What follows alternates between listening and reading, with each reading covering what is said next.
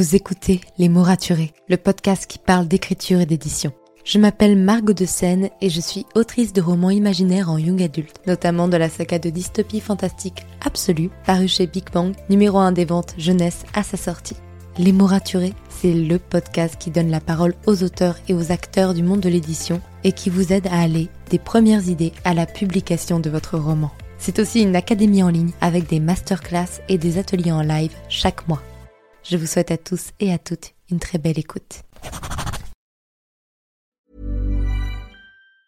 When it comes to finding great deals on mobiles, we've gone beyond expectations at Curry's. Maybe you want the latest Samsung Galaxy Z Fold 5. We've got all the latest models on the award winning ID Mobile and Vodafone networks. Maybe you want a better deal. We've got deals on data, trade ins, cashback, and more.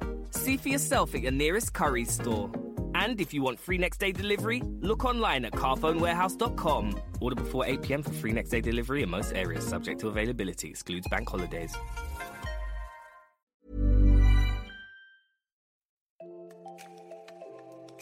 Bienvenue sur Les mots raturés, le podcast qui parle d'écriture et d'entrepreneuriat.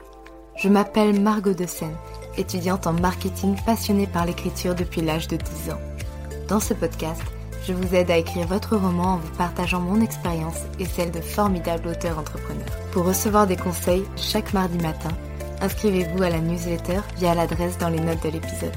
En attendant, prenez votre boisson préférée, mettez-vous à votre aise et bonne écoute. Bonjour à tous et bienvenue dans ce nouvel épisode de podcast. J'ai dû vous abandonner la semaine dernière pour cause d'une extension de voix massive. Vraiment, ça n'aurait été pas très très joli à écouter, donc j'ai préféré épargner vos oreilles et me laisser une semaine de repos. D'ailleurs, ma voix n'est pas totalement revenue. Vous ne voulez vraiment pas m'entendre crier en ce moment, c'est assez drôle. Bref, aujourd'hui, j'ai le plaisir d'accueillir mon amie Alice Posière, autrice et youtubeuse, pour qu'elle vienne nous parler de son parcours en master d'édition. Dans cet épisode, elle nous parle des critères requis pour entrer dans un master d'édition, des cours qu'elle suit et aussi de sa vision d'autrice sur le métier d'éditeur. Tous ces liens sont comme d'habitude dans les notes de l'épisode. Bonne écoute. Hello Alice Salut Alors, ah, on a un peu, avec moi une Alice un petit peu stressée par, euh, par le podcast, mais t'inquiète pas, ça va super bien se passer. Est-ce que tu pourrais te présenter pour toutes les personnes qui ne te connaissent pas? Alors, euh, je m'appelle Alice, j'ai 21 ans et euh, je suis en études d'édition et en parallèle, euh, je j'ai un compte Instagram et une chaîne YouTube pour parler d'écriture, de lecture et de toutes ces choses absolument merveilleuses. et voilà. Oui. Et on est mutuellement bêta lectrice. Oui. Et copine. Ouais. Et copine surtout.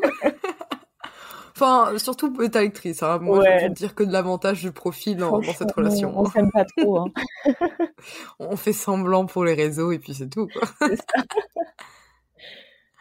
Alors, aujourd'hui, on va parler de, de, tes études. Parce que, voilà, quand tu m'as dit que tu voulais faire des études d'édition, je me suis dit, mais quelle bonne idée d'épisode de podcast. Parce que voilà, les, les, éditrices avec qui j'ai eu la chance de discuter durant le podcast n'avaient pas fait ce genre de tuto. Alors c'était il y a longtemps ou mmh. c'était par des parcours divers et variés. Et je voulais vraiment discuter avec toi parce que tu es en plein dedans. Tu voilà, es en pleine première année de master d'édition. Mmh. Et euh, déjà, on va commencer par une question basique. Qu'est-ce qui t'a poussé vers un master d'édition? Bah, C'est principalement la passion des livres, en fait, je pense et euh, ma haine du droit. non, deux... Ces deux choses cumulées ont fait que blanc. Non, en fait, c'est surtout pendant le, le, confinement, le deuxième confinement, où donc euh, toutes les universités étaient fermées, euh, j'étais en cours à distance toute l'année, et j'étais en train de réécrire à vivre avec. Et en fait, je me rendais compte, j'étais en gros décrochage scolaire. Donc à ce moment-là, pour ceux qui me connaissent pas, je faisais une licence de droit. J'étais en gros décrochage à cause bah, du contexte. Hein. Et en fait, euh, je me rendais compte que la seule chose qui me faisait un peu tenir pendant cette période, c'était ma réécriture, mon livre, euh, mon compte Instagram, etc. Et du coup, je me suis dit, bah, enfin, faut que je fasse quelque chose qui me plaise euh, vraiment. Donc c'est là que vraiment j'ai pris conscience qu'il fallait que je me lance dans dans les lettres et dans l'édition plus précisément. Ouais, déjà c'est une belle chose parce que je pense qu'il y a plein de gens qui ont envie de se reconvertir mais qui mmh. n'osent pas. Bah, parce que ça fait un peu peur. Hein. Ouais, ouais, et puis c'est difficile, hein. franchement. Euh... C'est pas une partie de plaisir, je trouve, de se réorienter, mais bon, faut le faire, ça vaut le coup. Et euh, c'était pas embêtant de passer directement à un master alors que tu n'avais pas fait de licence? Pure question technique. Hein. Euh, alors, moi, je trouve pas du tout ça embêtant dans mon master. J'ai pas l'impression d'avoir des lacunes. La seule lacune que j'ai, elle est méthodologique, puisque dans les filières littéraires, euh, vraiment les dissertations, c'est plutôt des dissertations en trois parties, trois sous-parties, un format un peu lissé. Alors qu'en droit, les dissertations et les méthodes, c'est qu'en deux parties tout le temps. Donc moi, j'ai vraiment cette habitude-là euh, pour construire mes raisonnements et c'est difficile à perdre. Mais sans quoi, en termes de notions réellement, je trouve que j'ai aucune lacune et au contraire, euh, du coup, j'ai des connaissances en droit que les autres n'ont pas. Donc, euh, j'ai pas du tout l'impression que ça me porte préjudice. En revanche, pour les sélections en master, là, c'est très embêtant de pas avoir fait de licence de lettres parce que les masters d'édition veulent principalement des étudiants qui on fait une licence de lettres avant, donc euh, c'est surtout là que c'est pénalisant. Après, une fois que tu es dans le master, euh, c'est c'est pas pénalisant du tout. Mais la preuve étant qu'on peut le faire, puisque toi, tu as ah réussi à te faire sélectionner quand même. Donc... Euh. Ah oui, on peut le faire, mais bon, j'ai réussi après moult problèmes. vraiment, ça n'a pas été facile, mais bon, c'est possible. C'est possible. Et j'avais même une amie qui avait fait la même licence que moi et qui s'est aussi réorientée en, en édition. Donc elle, elle est partie à Strasbourg et ça a aussi fonctionné pour elle. Donc euh, voilà, c'est possible. Mais bon. T'as rencontré quel genre de problème? Je suis curieuse. Bah en fait, euh, tout le monde m'a refusé parce que pratiquement tout le monde, du coup, à part mon master là, m'a refusé parce que j'avais pas fait lettres. Et je te jure, dans mes mails, ça disait oui, votre profil est intéressant, faites une licence de lettres et revenez. Enfin, j'avais j'avais envie de leur dire, écoutez, bon, euh, j'ai pas envie de me retaper trois ans euh, pour euh, pour faire ce que je veux faire, quoi. Surtout quand tu viens de sortir de trois ans de droit. Hein. Bah c'est clair. Puis surtout que moi les lettres, c'est pas principalement ce qui ce qui m'intéresse, donc c'est vraiment plus l'édition pure et dure. Donc voilà, ça me saoulait un peu. Ça m'avait un peu dégoûté ces mails-là. Franchement, j'étais trop énervée envers les facs euh, qui m'avaient. Mais je te jure, euh, en plus, c'était des mails un peu passifs-agressifs. Euh, bref, un peu élitistes, quoi. Ouais, bon, tant mieux du coup que tu aies pu trouver ton école. J'aurais aimé que tu viennes sur Lille avec moi, sache-le. Hein. Ah, bah moi aussi. En plus, le master de Lille, alors eux, c'est un master littérature jeunesse qu'ils ont. Euh, mais euh, je, je l'avais demandé. Et eux aussi m'ont dit, hmm. faites une licence de lettres. ok, donc on les aime plus finalement. On les aime plus. Après, j'avais aussi eu euh, l'Institut catholique de Lille. Lui, eux m'avaient accepté, mais comme c'était payant, bon, j'ai préféré rester dans le public. Mais bon, j'aurais peut-être pu euh, venir te voir. Je suis, je suis blessée, mais ça va le faire. Toujours debout. Pas grave. Et donc, tu, ça c'est ça. Tu as démarré en septembre, du coup. Oui. Et tu as commencé avec quel genre de cours Qu'est-ce que Comment ça s'est passé? Raconte-moi. La rentrée, j'ai les mêmes cours là maintenant qu'à la rentrée. C'est des cours, c'est assez varié. Hein. Franchement, je trouve que le parcours est assez complet.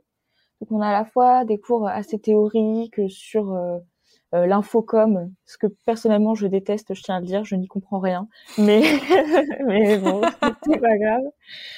Euh, on a un cours qui nous parle de l'architecture dans la littérature, du lien entre les deux.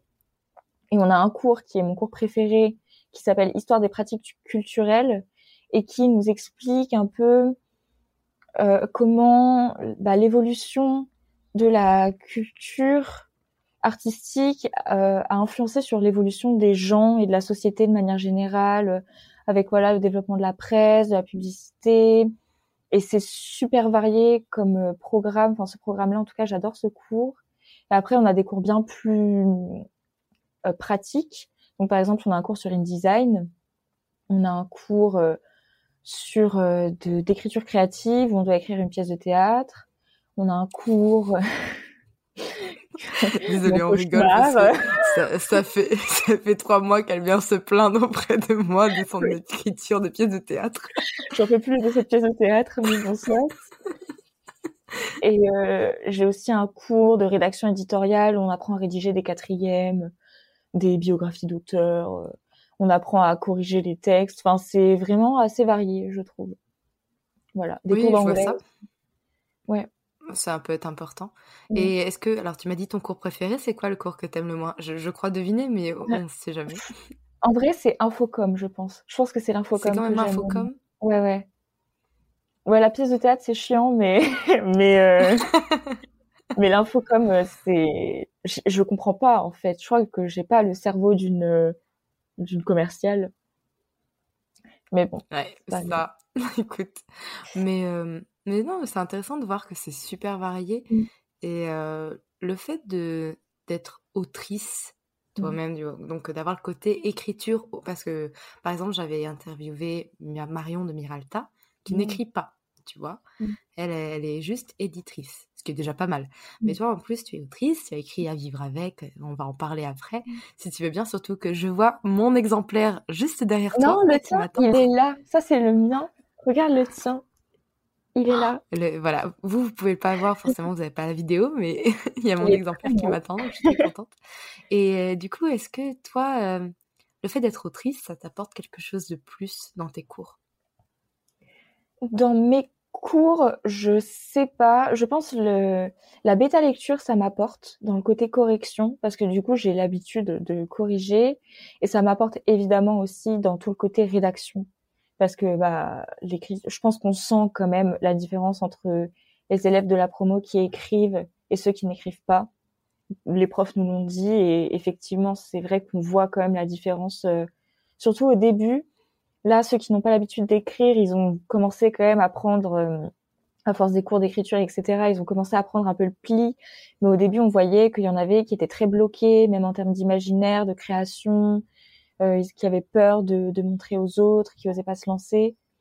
Alors que moi, j'avais pas ces problèmes-là. Après, je pense que dans le métier en lui-même, ça m'apportera beaucoup d'être autrice, à mon avis, parce que du coup, je saurais me mettre à la place de l'auteur, comme moi-même. Euh, enfin, je, je, traiterais les auteurs comme j'aurais aimé moi qu'on me traite. Du coup, je pense que là-dessus, la relation auteur-éditeur, c'est quand même super important. Et je pense que le fait d'être auteur toi-même quand tu es éditeur, ça, ça améliore les relations que tu peux avoir avec les auteurs euh, avec lesquels tu travailles. J'espère. J'espère aussi, en tout cas. Et euh, justement, enfin là bientôt tu vas faire des stages, tu en as déjà fait un, même si c'était du côté juridique, euh, tu as pu mettre un, pied dans le monde de l'édition. C'est quoi pour toi ta, ta, vision du métier d'éditeur en tant qu'étudiante Et en tout cas, le métier que toi t'aimerais exercer et par rapport à ce que tu en as vu et ce que mmh. tu sais que tu vas encore en découvrir? Bah, En fait, c'est, c'est assez particulier parce que à la fois, il y a un côté super euh, passionné dans ce métier, j'ai l'impression, et que je pense, je, j'expérimente un peu avec les bêta-lectures. Je pense que ça peut plus ou moins s'y apparenter. Donc, euh, le travail des textes, les relations avec les auteurs, essayer de, de, les, de les pousser, les accompagner, de les aider à s'améliorer, euh, peut-être même euh, si tu es euh, du côté un peu plus c'était l'occasion de, toucher au côté commercial, attaché de presse et tout, bah voilà, leur faire un peu de pub, leur donner de la visibilité. Et ça, je trouve ça tellement chouette de de se donner à fond pour un livre et il y a un côté tellement humain et, un peu magique, je trouve. Enfin voilà quoi, tu travailles avec un roman, avec quelqu'un de passionné, toi aussi t'es passionné et c'est chouette.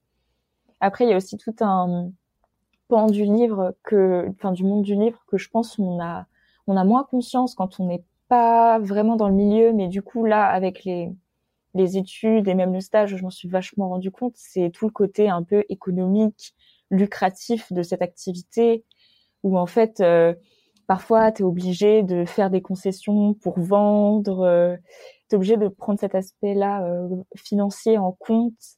Et ça, euh, bah moi franchement je rêverais genre je sais pas de gagner au loto d'avoir aucun problème d'argent et de publier tous les livres que j'ai envie comme j'en ai envie sans contrainte euh, de marcher vraiment. Mais c'est un rêve un peu utopique parce que bah, parce que voilà euh, c'est pas possible. En tout cas j'ai pas gagné au loto pour l'instant donc euh, je ne sais pas peut-être un jour mais c'est pas demain la veille je pense. Et moi, j'aimerais bien quand même essayer de rester intègre quand je serai éditrice, de pas publier des livres auxquels je crois pas ou des auteurs euh, qui, selon moi, euh, ont entre guillemets pas de talent, même si tout est relatif. Mais voilà, des auteurs euh, qui me touchent pas. J'espère pouvoir réussir à, malgré les contraintes financières et économiques, commerciales et tout ça, j'espère pouvoir réussir à quand même publier des œuvres auxquelles je crois et et qui me plaisent. Ouais. Et tu crois que il y a beaucoup de problèmes aujourd'hui dans le monde de l'édition, dans les bah livres qui paraissent justement par rapport à ça, par rapport à cette raison économique bah déjà, il y a plein de problèmes dans, dans le monde de l'édition parce que, en fait, les, les maisons d'édition, faut savoir, pour toi, je crois, Margot, tu le sais, mais peut-être pour ceux qui nous écoutent et qui savent pas, une maison d'édition, c'est rarement une, une entreprise qui est seule. En fait, il y a des groupes éditoriaux donc par exemple le groupe Madrigal, euh, il y a la maison d'édition Gallimard dedans, mais c'est pas la seule. Il y a le groupe Editis avec euh, Rajo, Robert Laffont, je sais plus quelles autres maisons, mais bref, il y a plusieurs maisons d'édition. En fait, ce qui se passe, c'est que là, Editis est en train de racheter beaucoup de groupes, notamment Hachette, qui était le, le plus gros groupe d'édition avant Editis. Et là, si Editis le rachète, en fait, bah ça fait qu'il y a une entreprise qui contrôle peut-être, euh, je sais pas, euh, j'ai pas les bons chiffres en tête, c'est dommage, mais je pense au moins 60% du, du marché du livre français. Et ça, c'est embêtant. Si ce n'est plus. Oui, si ce n'est plus. J'ai pas envie de dire de bêtises, c'est pour ça que j'ai dit 60, mais on est peut-être plus sur 80, tu vois. Bon, je sais pas, mais c'est c'est énorme. Mais là, pour les petits éditeurs indépendants, euh, c'est c'est vraiment compliqué. Et après, en termes de sortie, bah déjà, il y a des livres, enfin, il y a tout ce problème de production un peu de masse, mais ça, c'est pas que dans la littérature, c'est partout. Euh, on veut publier plus. Et en fait, les livres, alors là, je crois pas me tromper, euh, je crois que c'est vraiment les chiffres qu'on m'a donnés en cours. Sur 10 livres, euh, il y en a quatre qui vont vous faire perdre de l'argent, enfin qui vont pas être rentables du tout. attends, je suis nulle en maths. 5 qui vont être... J'essaie de, de, de, calculer pour faire 10 avec les chiffres que je vais donner. Euh, 5 qui vont être euh, rentables tout juste, mais qui va pas beaucoup se vendre. Et en fait, il y en a qu'un qui va vraiment, vraiment, vraiment euh, être rentable et se vendre correctement. Et du coup, les éditeurs, ils publient énormément et ils font pas forcément... Euh, le, ils prennent pas forcément le temps de faire des grosses campagnes pour tout le monde tu vois, Didier Jeunesse, ils ont fait une énorme campagne pour euh, le livre de Cassandre, par exemple, et c'est trop, trop cool euh, pour elle, mais c'est pour le sien. Et tu vois, peut-être qu'ils ont sorti d'autres livres à côté, ils n'ont pas mis tous ces moyens-là en place. Maintenant, ils, ils misent sur un poulain, et puis le reste, c'est un peu publié pour, euh, pour publier, quoi. Voilà. Ouais, c'est sûr que c'est pas facile. C'est ce que je, ne sais plus dans quel épisode on parlait, je pense. Bah, c'est l'épisode de cette semaine qui est sorti avec Maeva, mmh.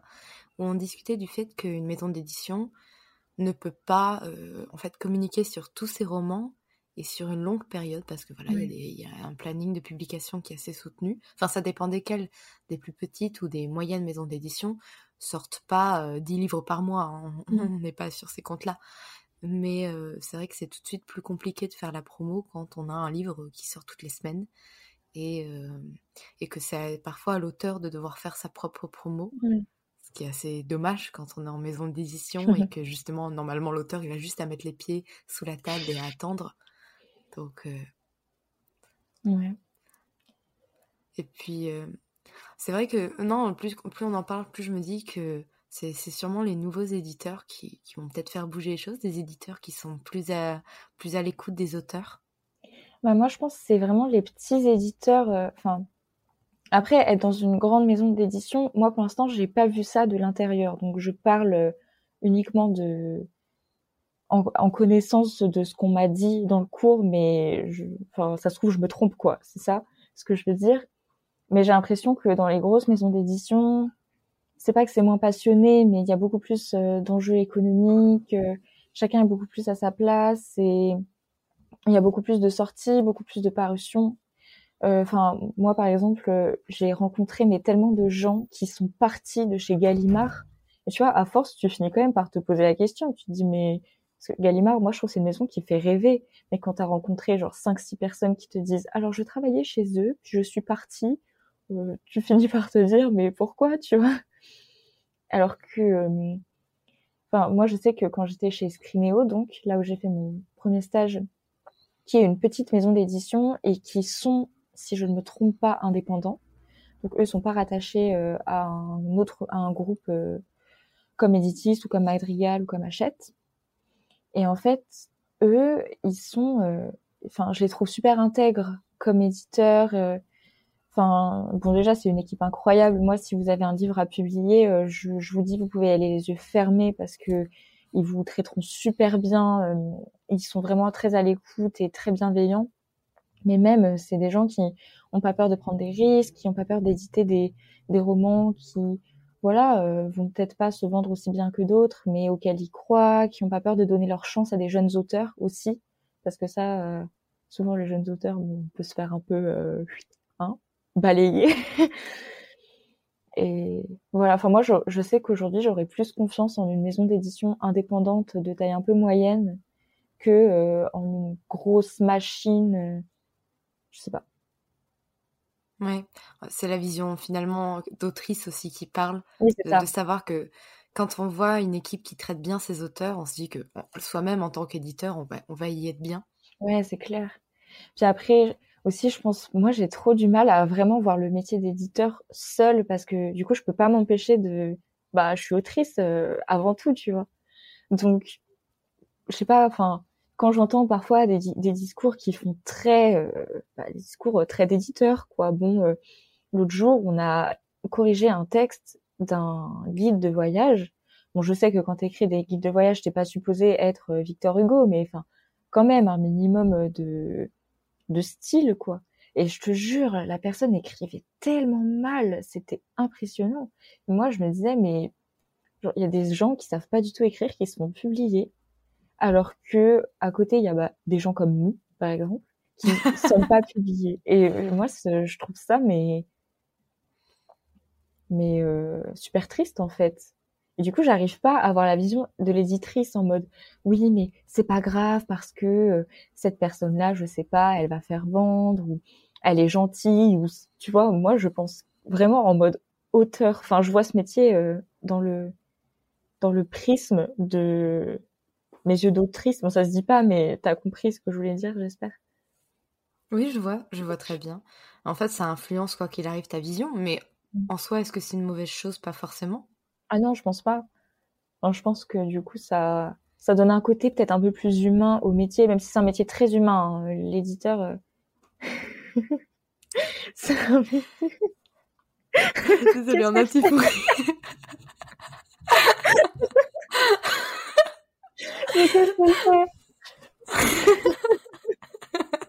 Alors bravo. Ça arrive les fous rires, la caméra, ça arrive. Mais oui, c'est un métier très très humain. Oui, c'est un métier humain. Et je voulais dire souvent, enfin, surtout du coup chez les auteurs, on a tendance un peu à diaboliser le rôle de l'éditeur, euh, avec notamment l'auto-édition qui se développe. Et il faut pas non plus faire ça. Enfin, les éditeurs, c'est pas des gens qui sont là que pour l'argent, euh, euh, qui vont transformer votre livre en quelque chose de super commercial, juste pour leur petite caisse personnelle. Enfin voilà, c'est pas Picsou. ça, c'est des gens aussi qui sont passionnés comme nous, quoi. Oui, aussi. Ouais. Et euh, toi, pour toi, alors du coup, c'est quoi qui, enfin, quel va être le défi de ton métier dans les années à venir? Le défi, euh, bah déjà, si je suis éditrice et que vous m'envoyez vos manuscrits, ça va être de pas faire de de pas faire de préférence euh, entre vous et d'autres auteurs que je connais pas. Mais en fait, c'est trop tentant de, de se dire que tu vas éditer tes amis. hein. Et en fait, vous savez que ça fonctionne beaucoup comme ça. Moi, je savais pas, mais j'ai appris des trucs. euh, Il y a des auteurs, en fait, euh, beaucoup d'auteurs connus qui se font éditer pas parce qu'ils ont envoyé un petit manuscrit, mais parce que un jour ils ont fait la bonne rencontre au bon moment, tu vois. Et ça, c'est c'est marrant. Hein.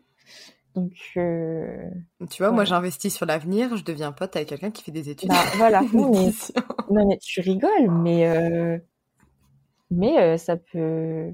Enfin, il y a des il y a un prix Goncourt des lycéens. Je sais pas si j'ai le droit de le dire. Du coup, je dirais pas le nom, mais voilà, c'est un livre qui a quand même reçu un prix, qui a été écrit enfin qui a été publié déjà et écrit parce que cet auteur a rencontré une éditrice au bon moment dans sa vie et c'est un auteur qui a enfin en fait il a raconté l'histoire mais c'est genre l'éditrice qui a vraiment rédigé le livre et ça personne ne le sait et ça a été pris concours des lycéens. Et moi j'ai appris ça et j'étais là en mode what? Et c'est juste une rencontre tu vois. Si cet auteur avait jamais rencontré cette éditrice euh, ça se serait jamais fait. C'est assez impressionnant, effectivement. Ouais, ouais, moi, ça m'avait choqué. je m'étais dit, mais what? Ça, on, en avait parlé avec Morgane lors de l'épisode sur euh, Noir d'absinthe, que tout ce qui est concours euh, d'écriture, des prix littéraires, c'est pas forcément sur ça qu'il faut compter parce que c'est très relationnel finalement. Ouais, ça c'est. Après, je pense que c'est assez vrai partout dans, dans toutes les industries, j'ai l'impression que les prix comme ça, euh, entre guillemets, un peu élitistes, c'est des choses qu'on, que nous, les jeunes, qui nous touchent vachement moins. Enfin, je sais pas toi ce que t'en penses, mais moi, quand je vais dans une librairie, euh, c'est pas parce que je vois écrit prix Goncourt sur un livre que je me dis oh là là, c'est trop bien, tu vois. Enfin, je mmh. je fais pas particulièrement confiance au, au label et je pense aussi, enfin, ça n'a pas trop à voir avec euh, l'écriture, mais ça a à voir avec la conversation, mais tu vois, les Grammys pour la musique, les nominations, elles sont sorties hier ou avant-hier, euh, et en fait, euh, enfin, tu vois, c'est nul. Genre, les nominations, elles sont nulles, tout le monde s'en fiche, et je pense que c'est un truc un peu, un peu générationnel, en fait. J'ai l'impression que nous, on est, on est vraiment un peu la, la fin de cette ère où les prix, c'est important. Puis aussi, on a tellement des prix. Il y a 1500 prix littéraires. Tu savais ça? Ouais, ça c'est impressionnant, ouais. C'est fou. Ouais, j'ai vu le chiffre. Euh, tu vois, Mais il y a des prix pour tout et n'importe quoi. Après, t'as des prix, genre prix des lecteurs du Var. Euh, bon.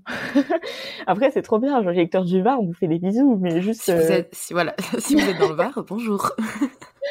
mais, mais c'est juste que. Enfin, t'as tellement des prix. Bientôt, tu vas avoir un prix, prix des mangeurs de carottes. Enfin, tu vois, c'est un peu il y en a partout et ça perd un peu la tête et et puis c'est vrai que bon enfin moi je sais que quand j'étais à Scrineo, ils m'avaient dit que eux ils envoyaient même plus leurs livres au concours euh, même au concours des lycéens parce qu'en fait ils savaient que quand il n'y avait pas écrit euh, Gallimard ou Grasset dessus euh, bah c'était mort. Mais après le concours de cette année a surpris parce que le concours de cette année c'est la plus secrète mémoire des hommes je ne sais plus qui est l'éditeur, mais en tout cas, c'est un petit éditeur indépendant qui fait pas partie d'un groupe et, c'est assez étonnant. Du coup, c'est pour ça qu'on a beaucoup parlé du concours. Les gens étaient là en mode what? Mais attends, on ne publie pas que que des Gallimard et que des Grasset dans le concours, mais c'est quoi? Impressionnant. Vraiment. La preuve étant que tu te souviens plus du nom de la maison d'édition, c'est que c'était une petite que tu connaissais pas. Non, je la connaissais pas du tout. Je connaissais pas du tout cet éditeur. Euh. Mais parfois, il y a quelques petites maisons d'édition qui peuvent émerger comme ça grâce au prix, justement. Euh, c'est le tripode. Alors, je sais plus ce qu'ils avaient remporté comme prix, mais en tout cas, ils avaient. Il me semble que c'était le Renaudot. Ils avaient remporté un petit prix euh, comme ça, le Renaudot. Et c'est une petite maison d'édition indépendante. Et en fait, euh, maintenant, elle commence à être, elle est plus connue parce que justement, un livre a remporté un prix.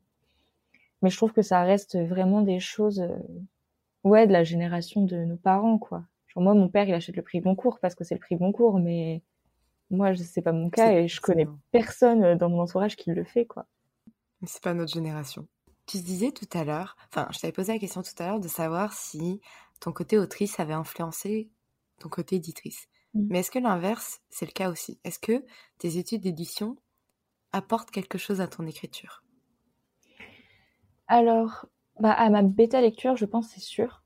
Parce que du coup, ça donne un aspect beaucoup plus critique et euh, enfin après, il faudra voir aussi euh, parce que toi, pour l'instant, je t'ai pas vraiment bien bêta lu. J'ai que lu le premier tome de Absolu euh, qui était trop bien comme un livre normal quoi.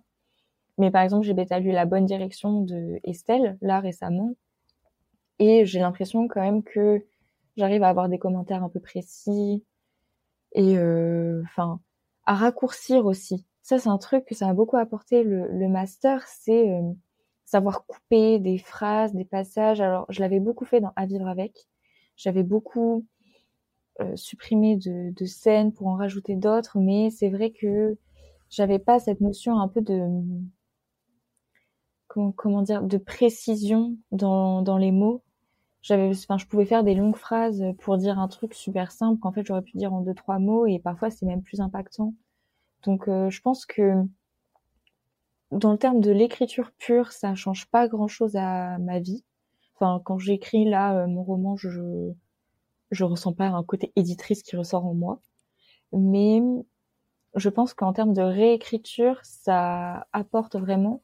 Et puis mine de rien, le cours d'écriture, euh, ça donne aussi quelques petites pistes qui peuvent être sympas. Donc, euh, donc je pense que ça peut, enfin, tout, tout se nourrit, tu vois. Genre mon écriture, elle se nourrit du master et mon master se nourrit de mon écriture. Enfin, c'est voilà. Bien sûr. Mais du coup, euh, bon, ça fait quelques fois qu'on l'évoque. Est-ce que tu peux nous parler un peu de la vivre avec? Ah oui. Je savais pas qu'on allait parler de ça, moi. bah pourquoi pas bah Oui, t'as bien raison. Donc, euh, bah, c'est mon premier roman euh, que j'ai écrit. Alors, j'ai commencé l'écriture en janvier 2020 et j'ai terminé, vraiment abouti le projet imprimé euh, et tout le tralala en avril 2021. On a fini en même temps, il me semble. Ouais. Pour bah le, oui, parce pour le concours Gallimard. Voilà, justement, pour le concours Gallimard. et, euh, et ensuite, qu'est-ce que je voulais dire d'autre? Ah Oui, c'est un contemporain qui suit l'histoire euh, de plusieurs adolescents, mais plus particulièrement une jeune fille qui s'appelle Victoire, et qui a euh, vécu euh, un gros traumatisme dans son adolescence et qui a qui essaye très lentement, mais sûrement, de s'en sortir et voilà, de faire la paix un peu avec elle-même et avec son passé. Et j'ai été électrice, c'est très très bien. Trop mignon. Le, le meilleur personnage, sachez-le, c'est un doudou. Oui. Euh, il tient un rôle essentiel dans cette histoire. Et clairement, cette histoire n'avancerait pas sans ce doudou. Ah, ça c'est clair. Hein. Euh, je ne sais pas ce que serait euh, ce livre sans le doudou, mais ce serait pas grand-chose à mon avis.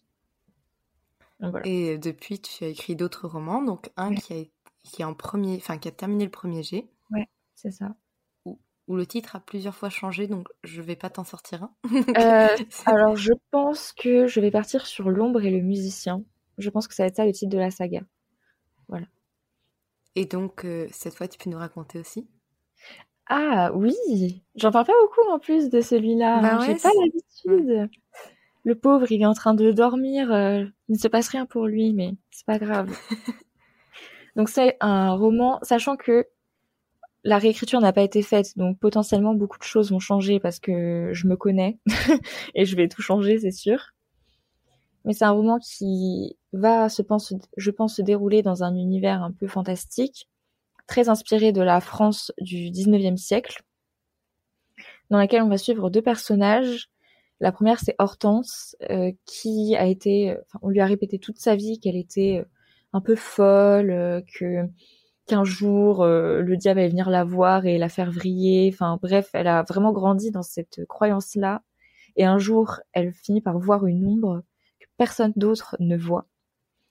Et Lucien, qui est un musicien un peu particulier, puisque dans cet univers, certains musiciens ont des liens un peu particuliers avec leur instrument. Euh, leur instrument leur confère un certain pouvoir et euh, la question est de savoir euh, bah, comment il a eu ce pouvoir et les gens ne l'apprécient pas trop parce que c'est pas normal d'avoir euh, ce type de capacité et les deux vont se rencontrer et ça va faire des étincelles.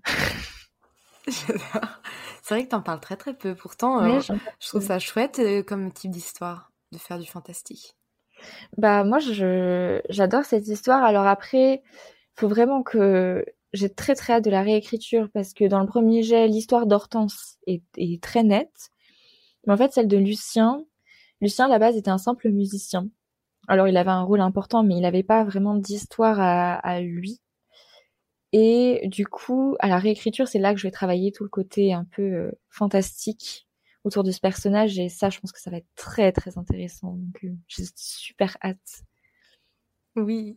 Et puis là, t'es partie sur totalement autre chose. Si t'es parti sur des tomes compagnons en contemporain, je pense qu'on peut pas être plus éloigné. Non, mais c'est justement pour ça, je pense que je peux les faire. Euh, je peux travailler sur ces deux sagas en même temps parce qu'elles ont rien à voir, quoi. je pense. Et on en avait pas mal discuté, et je trouve que c'est intéressant de parler ça tant qu'on parle d'édition. Mm. Mais tu as des personnages un peu particuliers aussi dans, dans, dans tes tomes compagnons. Et on avait dit, est-ce qu'on peut tout écrire, même ah quand ça ne nous concerne pas? Oui, Parce que voilà, c'était, c'était, un, c'était un vrai débat là-dessus. Oui. tu parles de Jasmin.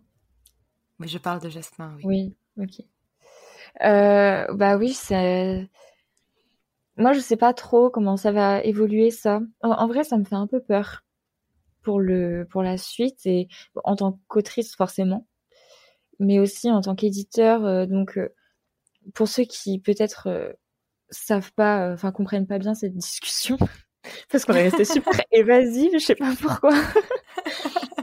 en fait, euh, Jasmin euh, est donc euh, le frère de mon héroïne, enfin le frère de l'héroïne de mon roman actuel, celui que j'écris, et ce sera le héros du tome 2 de cette saga.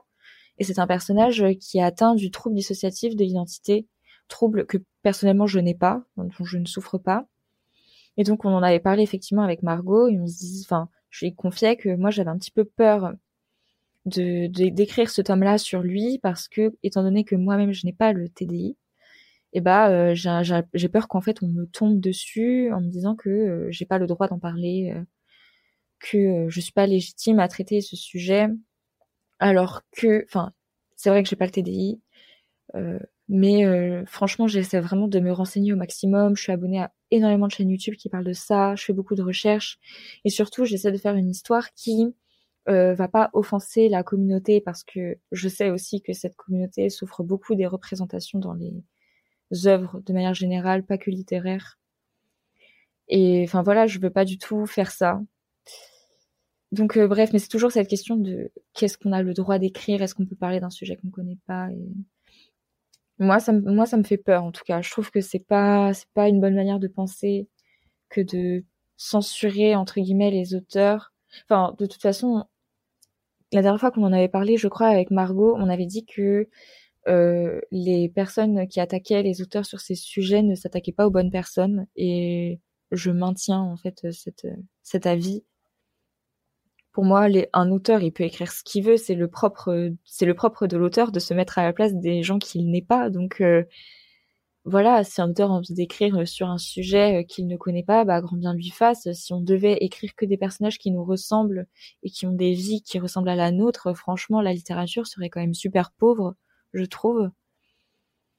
Et euh, si vraiment, après, voilà, il y, y, a un vrai problème dans l'édition aussi. Il faut dire ce qui est. Il y a des auteurs qui euh, qui sont discriminés parce que ils sont alors en oui si probablement euh, de couleur de peau. Moi je connais rien tu vois je me rends pas compte.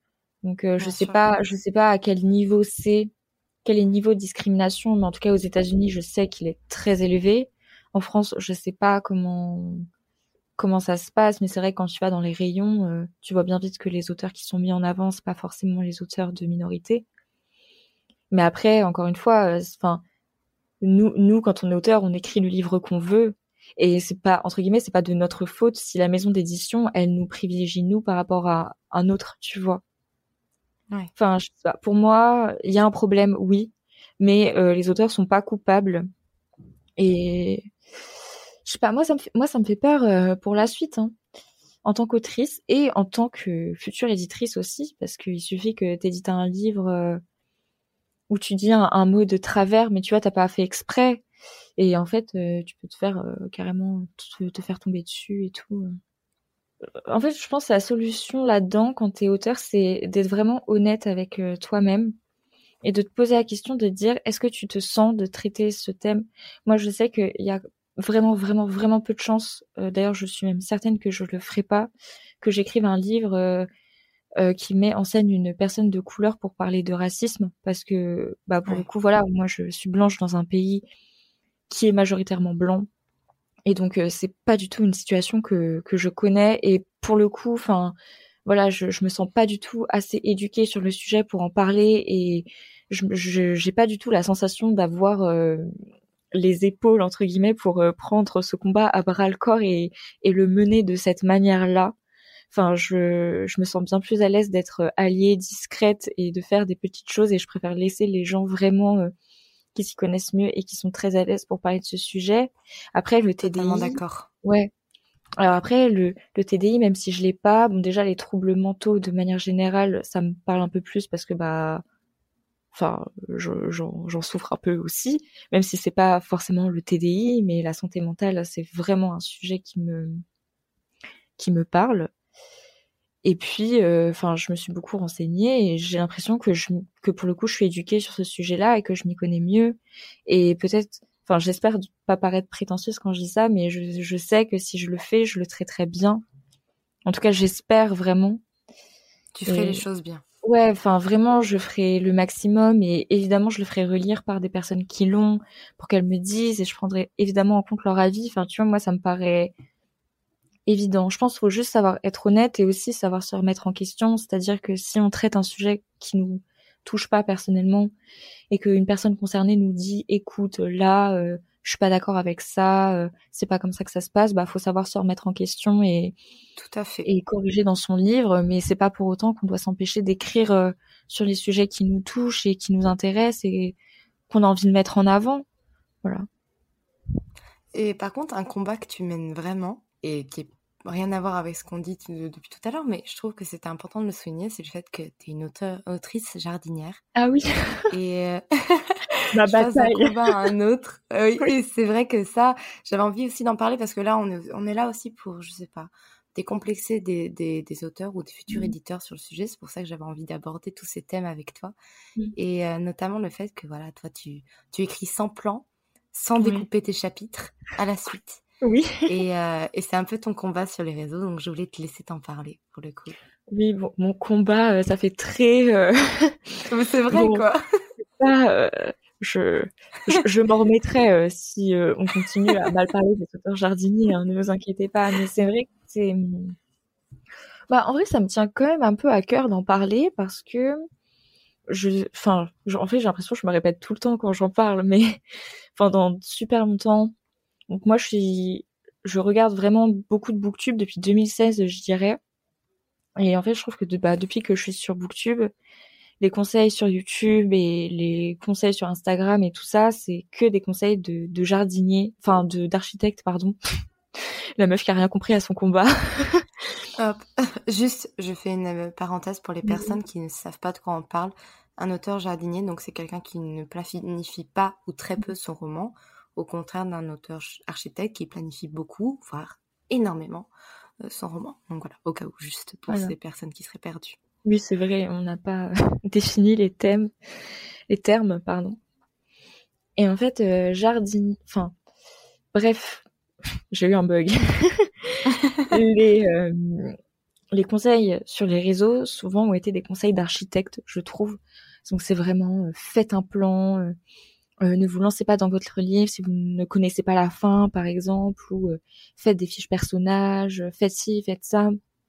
Moi, une vidéo qui m'avait particulièrement choquée, c'était une vidéo, euh, bon, je vais citer le nom, de toute façon, elle n'est pas française, donc elle en saura rien, d'une autrice qui s'appelle Jenna Morecci. c'est une grosse chaîne de conseils d'écriture américaine.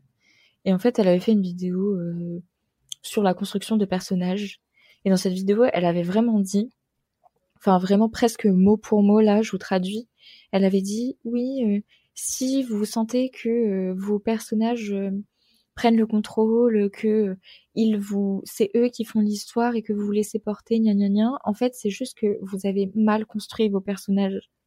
Et je leur avais dit, c'est du bullshit. Et moi, j'étais grave choquée parce que bah me faire mener par le bout du du nez par mes personnages, c'est vraiment bah la seule manière que je que j'apprécie d'écrire, c'est genre eux qui me font plein de surprises et tout et ça m'avait outré comme euh, comme vidéo et comme manière de dire. Alors qu'en fait, euh, voilà, être jardinier, c'est pas, c'est très bizarre parce que j'ai l'impression qu'il y a un peu un double, un double standard, je sais pas comment ça s'appelle, mais genre à la fois on trouve que écrire sans plan c'est pas bien, c'est brouillon, les jardiniers, leurs livres ils doivent ressembler à rien et tout. Et à la fois il y a presque une espèce de glorification des jardiniers en mode oh ceux qui arrivent à écrire comme ça sans plan, euh, je sais pas comment vous faites, vous êtes trop fort et tout. Enfin moi parfois j'ai vu ça dans certaines vidéos et en fait enfin c'est ni l'un ni l'autre, tu vois. Enfin pour moi c'est juste pareil et Et ça me tient à cœur parce que les conseils d'écriture pour les architectes et la manière de, de percevoir l'écriture euh, à travers les yeux d'un architecte, ça m'a beaucoup freiné dans ma vie d'autrice. Parce que du coup, j'ai essayé de m'adapter à des carcans euh, d'architecte alors que moi, j'étais pas du tout ça. Donc j'ai fait beaucoup de plans et au final, je terminais jamais mes livres. Donc voilà, maintenant que je suis sur les réseaux, euh, bah j'ai envie de en fait, c'est même pas tant une, bataille ou quoi, mais c'est juste, j'ai envie que si jamais un petit jardinier se met à écrire et arrive sur YouTube, je veux surtout pas qu'il lui arrive ce qu'il m'est arrivé, c'est-à-dire euh, qu'il ait l'impression que sa méthode d'écriture c'est la mauvaise. J'ai envie qu'il puisse tomber sur mes vidéos et qu'il puisse se dire ah ça existe aussi les gens qui écrivent comme moi et c'est pas grave, genre c'est ni bien ni mal, c'est juste normal euh, comme tout et, et je peux continuer à écrire comme ça quoi. Oui, mais je trouve ça bien. C'est pour ça, j'avais parlé de toi à un moment donné dans un épisode justement. Mmh. Euh, je sais plus lequel, mais euh, juste, euh, on avait sur le NaNoWriMo et sur le fait que certains disaient que ça sert à rien de se lancer dans le NaNoWriMo sans planifier. Et j'étais bah en fait, ça dépend. moi, je planifie et j'ai l'inverse de toi. J'avais, j'étais tombée que sur des conseils où on m'aidait pas à planifier et j'ai découvert à 17-18 ans que on peut planifier et ça m'a permis de terminer mon roman. Donc c'est vraiment euh, c'est l'inverse et je trouve ça impressionnant personnellement d'arriver à écrire un roman sans planifier parce que j'ai essayé pendant 7 ans et j'ai jamais réussi. Mais c'est voilà, c'est parce que c'est parce que c'est chacun ses, ses, préférences et chacun sa manière de faire. Mais c'est vrai que ah oui, j'avais parlé de toi à ce moment-là justement à cause de, de ces posts que j'avais vu passer en me disant si Alice savait, euh, parce que voilà, toi, tes manuscrits, c'est euh, un bloc entier. Ah oui. Et c'est assez amusant. Ouais. Bah, D'ailleurs, euh, j'avais fait une vidéo là-dessus, sur le nano, parce que oh, ça m'avait révolté. j'avais vraiment vu une personne dire, d'ailleurs, je l'avais partagé en story sur Instagram.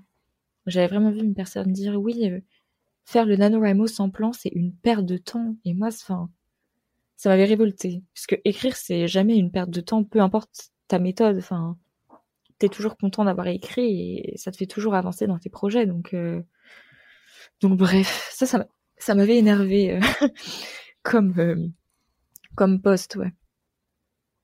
Et tu penses que en tant qu'éditrice, tu pourrais aider après à, accompagner aussi certains auteurs à se dire ok, il y a plusieurs méthodes d'écriture. En, maison d'édition, ça change rien de toute façon la méthode d'écriture que vous utilisez parce que tu regardes que le roman final à la fin?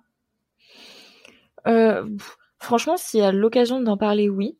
Après, je sais pas trop dans l'édition de. Euh, moi, j'ai l'impression que tu reçois quand même des manuscrits un minimum euh, construits. Et du coup, enfin, en fait, il y a deux options. Soit le jardinier, il a pas retravaillé son manuscrit, auquel cas, bah, il est potentiellement euh, un peu dans tous les sens.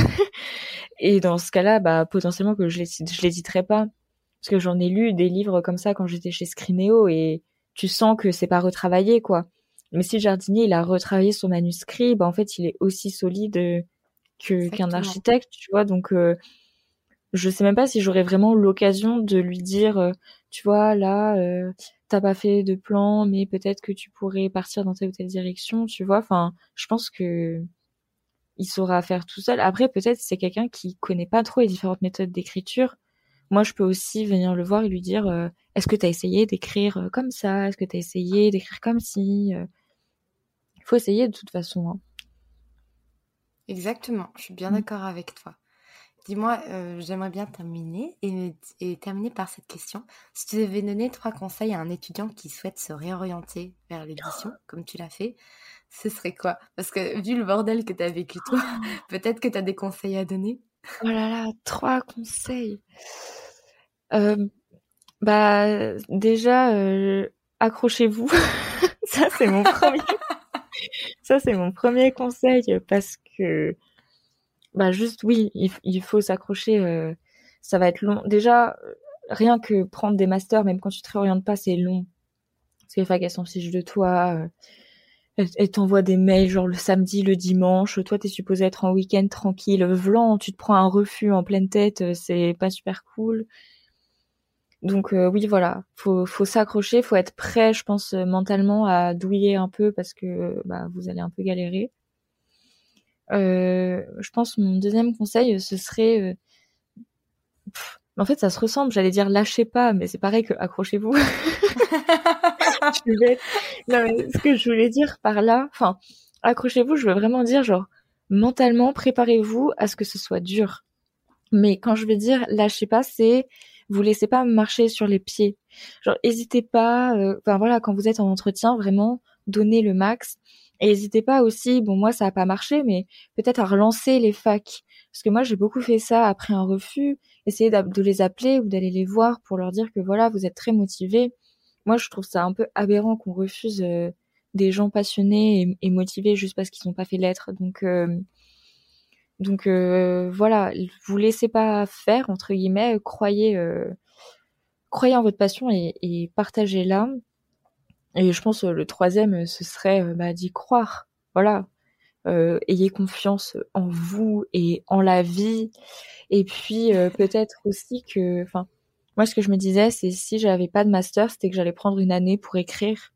Et peut-être aussi se, se, dire ça. Euh, je pense que ça peut peut-être aider parce que du coup, même si t'as pas de master, c'est c'est compliqué, mais au moins tu prends une année pour faire un truc que t'adores et t'auras l'occasion de faire des expériences et et t'auras aussi l'occasion de voilà de vivre des choses et aussi, si vous avez la possibilité de faire un stage dans une maison d'édition avant de vous orienter dans un master d'édition, faites-le. Parce que vraiment, ça, c'est, moi, je pense que j'ai été prise dans mon master parce que j'avais fait un stage. Sinon, à mon avis, euh, j'aurais été prise nulle part. Donc, euh, faites des stages, les amis. bah, merci beaucoup, franchement. Bah, merci à chouette. Toi. Bah, n'hésitez pas à suivre Alice sur tous ses réseaux sociaux parce qu'elle fait plein de trucs super cool. Donc, euh, puis en plus, vous verrez peut-être ma tête passer de temps ah en temps. Donc, je suis plus présente sur le YouTube d'Alice que sur le mien. Donc, donc franchement, n'hésitez pas. Euh, et encore merci. Et eh ben, merci à toi. Merci pour votre écoute. Si vous avez apprécié cet épisode, n'hésitez pas à laisser une note et un commentaire sur Apple Podcast, à me le faire savoir sur Instagram ou à le partager autour de vous. Vous pouvez me retrouver sur Instagram at Margot pour du contenu tous les jours autour de l'écriture. En attendant, écrivez bien, prenez soin de vous et à la semaine prochaine pour un nouvel épisode. C'était Margot et je vous souhaite une bonne journée.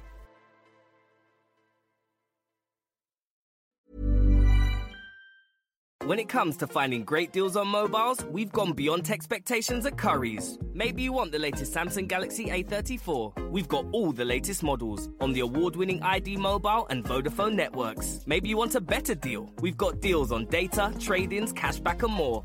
See for yourself at your nearest Curry's store. And if you want free next day delivery, look online at carphonewarehouse.com. Order before 8 pm for free next day delivery in most areas, subject to availability, excludes bank holidays.